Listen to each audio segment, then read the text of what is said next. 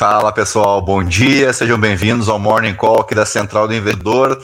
Nesta sexta-feira, em sextou, 17 de março, são 5 horas e 48 minutos, quase que me atraso, mas não foi hoje não. Uh, esse 17 de março, já ontem tivemos uma data histórica, no né, 16 de março de 1990, que marcou o episódio que ficou conhecido como o confisco da poupança, pois o 17 de março é igualmente histórico porque marcou uh, no ano de 2014 o início da Operação Lava Jato aqui no Brasil, na né? Lava Jato que começou, que recebeu esse nome de Lava Jato, porque começou com a investigação em um posto de gasolina, onde se descobriu que tinha um camarada lá chamado Alberto Youssef, lembram desse cara aí? Um doleiro que está lavando dinheiro através deste posto de gasolina. E aí a Polícia Federal começou a puxar o fio, puxar o fio, puxar o fio, né, e descobriu que a origem desses recursos vinha da Petrobras, daí ficou conhecido também como o escândalo do Petrolão, e envolvia basicamente quatro partidos políticos, vamos colocar assim, né? Uh, o próprio PT, que organizava todo o esquema, tínhamos ainda o PSB, o PMDB, né, hoje MDB, e o PP, o Progressistas, né? Todos eles tinham cada diretoria da Petrobras uh, pagava propina para um desses três partidos sob a articulação uh, do PT. Aí eu tenho alguns números da operação aqui, foram 285 condenações, as penas somam juntas aí 3.093 anos. Uh, tivemos ainda 60 fases dessa operação Lava Jato. E eu vou citar alguns dos nomes aqui, né? Uh, sempre lembrando que foram recuperados 13 bilhões de reais, esse número tem que ficar bem presente. Curiosamente, 13 é o número do PT, inclusive, né? Foram 183 acordos de colaboração premiada, 12 acordos de leniência. Foi possível, então, recuperar 13 bilhões de reais. Foram condenados, então, alguns dos condenados mais conhecidos, os ex-ministros Antônio Palocci e José Dirceu, o empresário Marcelo Debreche, o doleiro já citado aí, o Alberto Youssef, o empresário Sérgio Cunha Mendes, o executivo da Odebrecht, Paulo Roberto da Costa, a marqueteira do PT, a Mônica Moura, o ex-executivo da Petrobras, Nestor Severó, o tesoureiro do PT, o João Vacari Neto, além, claro, do líder da quadrilha, né, do líder do esquema, apontando aquele famoso PowerPoint, né, o senhor Luiz Inácio Lula Silva, condenado a 25 anos de cadeia, mas cumpriu ali 500 e tantos dias na prisão em Curitiba e foi solto né, pelo, por determinação do Superior Tribunal Federal. Está aí hoje na cadeira presidencial mais uma vez. E o que, que, eu quero uh, dizer com isso? Que a gente fala muito em educação financeira, e acho que é correto, tá certo? Mas a gente também tem que falar de educação política né, aqui no país, porque, como diria o finado jornalista Ivan Lessa, o Brasil, a cada 15 anos, esquece o que aconteceu nos últimos 15 anos. Mas a gente pode puxar isso perfeitamente para os últimos 15 dias, né, porque com esse advento das redes sociais, é uma enxurrada de escândalos, de notícias envolvendo políticos, que a gente acaba esquecendo, né, do, inclusive dos nomes, e aí passam-se alguns anos e essa turma está toda de volta aí, seja em cargo eletivo, seja em cargo político indicado. Uh, então é, é sempre é interessante a gente reforçar o que foi a Operação Lava Jato, que teve lá os seus problemas, é verdade, né, mostrados pela Vaza Jato, que foram aquelas conversas de Telegram vazadas ali, onde o Sérgio Moro, que era o juiz, tinha contato direto, né, tinha um grupo no WhatsApp com os promotores, né, que são os promotores do Ministério Público, que estavam fazendo a acusação. Então, de fato, houve ali, no mínimo, uma questão uh, antiética né, do juiz que deve julgar o processo, uh, mancomunado com a acusação, mas não deixa uh, essa grana que foi devolvida, acho que não deixa de fazer jus uh, e, e, dar mérito para a Operação Lava Jato. Tá? Mas bem, beleza, isso aqui acho que a gente só reforçar que é uma data importante. Bom dia para o Fabrício Andrade, para a Graziane, para o Els Velasquez Maciel, para o Kleber, meu colega de Esperato. Bem-vindos aí ao nosso Morning Call. Dito isso, vamos uh, então para nossa nosso destaque aqui da Bloomberg que vem reverberando bastante no cenário internacional é a ação entre amigos, né? O socorro dos, dos, de 11 grandes bancões aí ao First Republic, onde estão vendo Primeira República aqui, é a tradução do Google, tá? Um socorro aí de 30 bilhões de dólares para garantir que a gente não tenha mais uma quebra de banco nos Estados Unidos. Eu quero pegar a matéria do Estadão, vamos dar a preferência aqui nossa imprensa nacional. Grupo de 11 bancos dos Estados Unidos vai injetar 30 bilhões de dólares no First Republic. Ah, verdade, o, o Elcio Velasquez mas lembra bem aqui, hoje é dia de São Patrício, né, o St. Patrick's Day, especialmente na Irlanda, né, a comemoração é mais forte, eu destaquei isso no Morning Call uh, em áudio lá no Spotify, e uma história curiosa aqui, bem ridinha para vocês, o meu irmão esteve, uh, passou um período na Irlanda, eu acho que foi em 2021, bem o período ali da, da Covid, né? Uh, e foi a primeira vez que não se teve comemoração de St. Patrick's Day na Irlanda, foi justamente o ano que o meu irmão estava vivendo lá, deu um certo azar, né? Uh, bom dia também para o Joseph.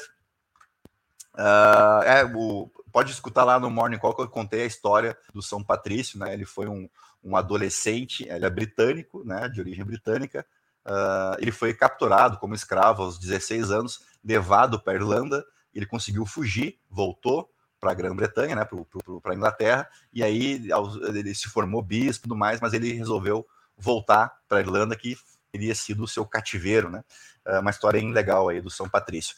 Vamos adiante. O grupo de 11 bancos dos Estados Unidos vai injetar 30 bilhões de dólares no First Republic Bank para evitar nova falência. Então, quais são as instituições aqui conhecidas de todos nós, né? Bank of America, Citigroup, JP Morgan e Wells Fargo, por exemplo, estão aí na lista desses bancos que vão depositar aí 5 bilhões de dólares cada um.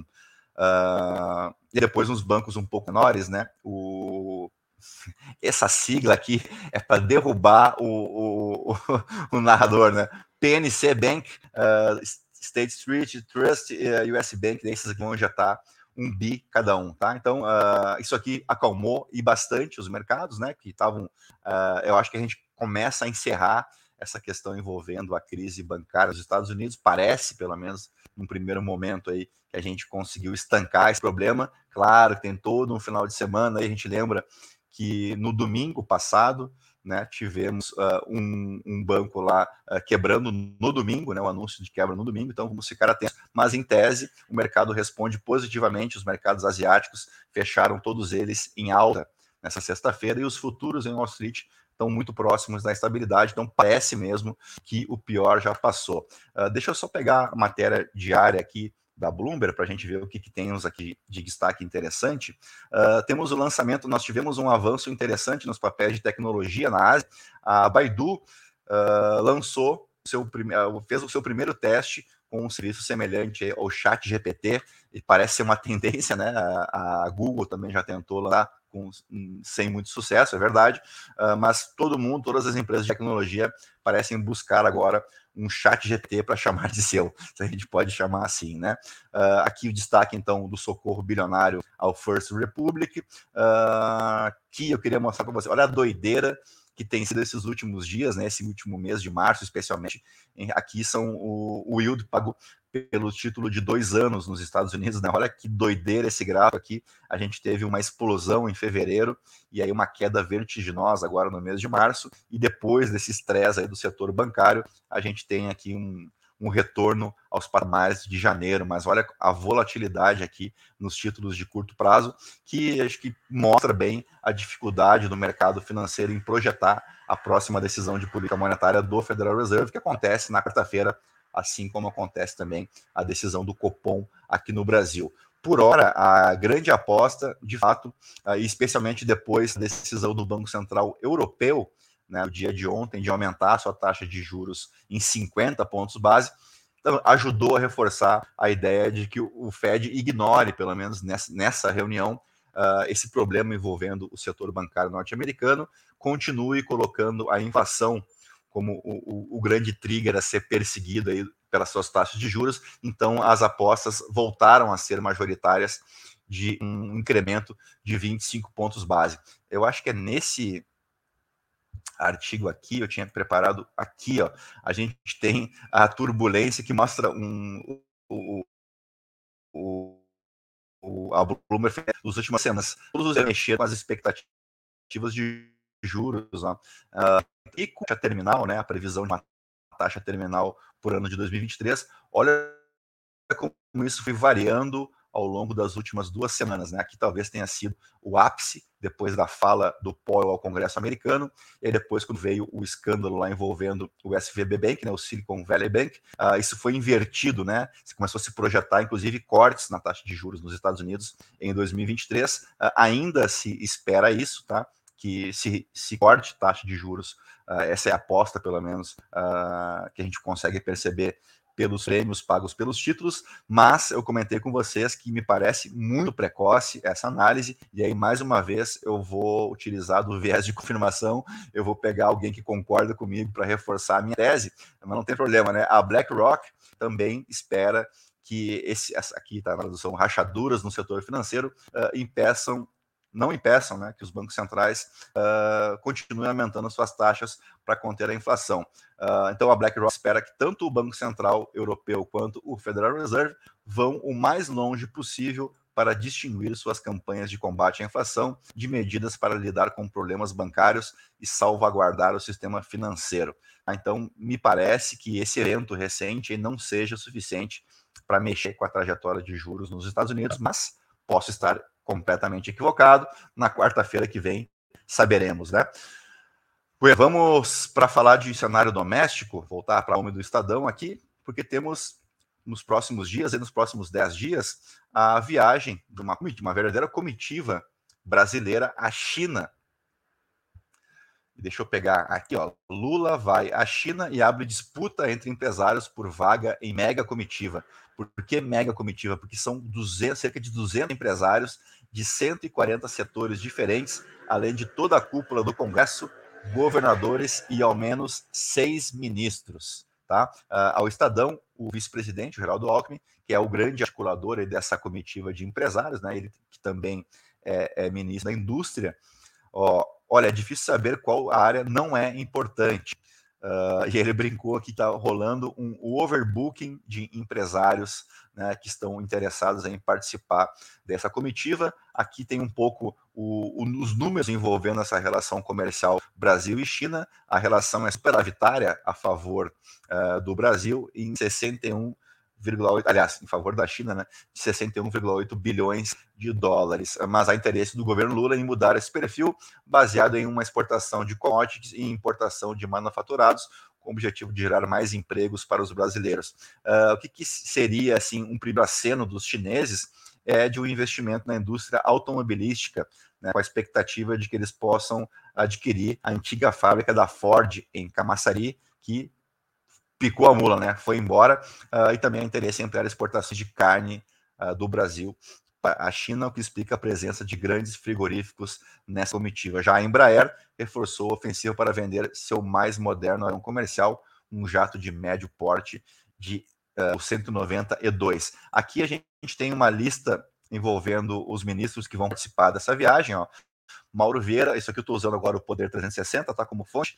O Mauro Vieira, que é ministro das Relações Exteriores, o próprio Fernando Haddad, ministro da Fazenda, o Carlos Fávaro, ministro da Agricultura, o Márcio Elias Rosa, secretário executivo do Ministério da Indústria e Comércio, Jorge Viana, presidente da Apex, e o Celso Amorim, que é o chefe da assessoria especial do Lula. O Celso Amorim, inclusive, está aqui, ó deve, a equipe dele né, deve preparar um briefing para o Lula sobre os tratados e informações gerais para essa viagem. Tem expectativa aqui envolvendo a área de ciência e tecnologia de pelo menos três acordos para serem assinados durante essa visita.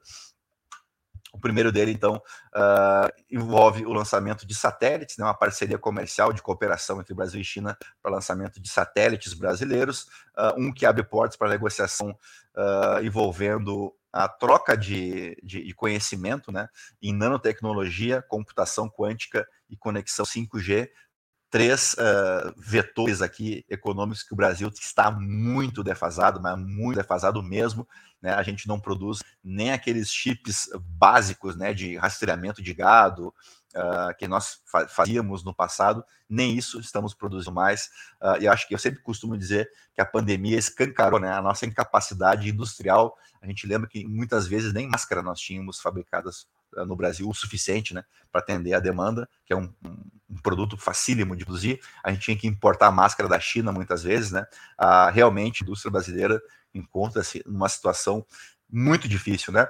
Uh, temos também cooperação na área de tecnologia da informação e comunicação e a Agência Espacial Brasileira e o Instituto Nacional de Pesquisas Espaciais devem assinar um acordo de cooperação uh, com os seus órgãos homólogos da China. Uh, isso aqui acontece, então, o encontro, deixa eu voltar para mim, para a gente já encaminhar o encerramento.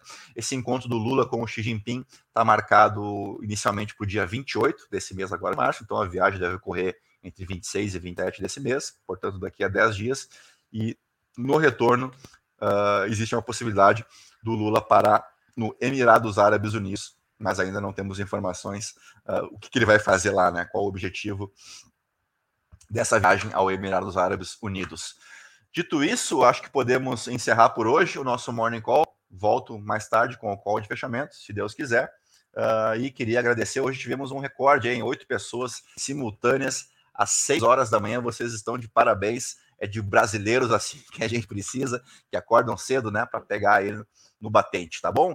Agradecer então mais uma vez a vocês, né? E nos encontramos uh, mais tarde no call de fechamento. Se possível, deixa o teu like no vídeo, indica o nosso conteúdo aí, te inscreve no canal e clica no sininho para ativar as notificações, assim tu vai saber sempre que a gente entrar ao vivo com algum conteúdo, tá bom? Então, um grande abraço para vocês aí, um bom dia, né? Bons negócios que seja um dia positivo. Vocês viram que eu estou dando azar, né? O dia que eu não fiz fechamento foi o dia que o Ibovespa resolveu subir, né? Depois de alguns dias difíceis aí de quedas, tivemos cinco quedas consecutivas, pois bastou eu não fazer o fechamento e o índice virou positivo. Bom, então um grande abraço, até mais tarde com o call de fechamento. Tchau, tchau.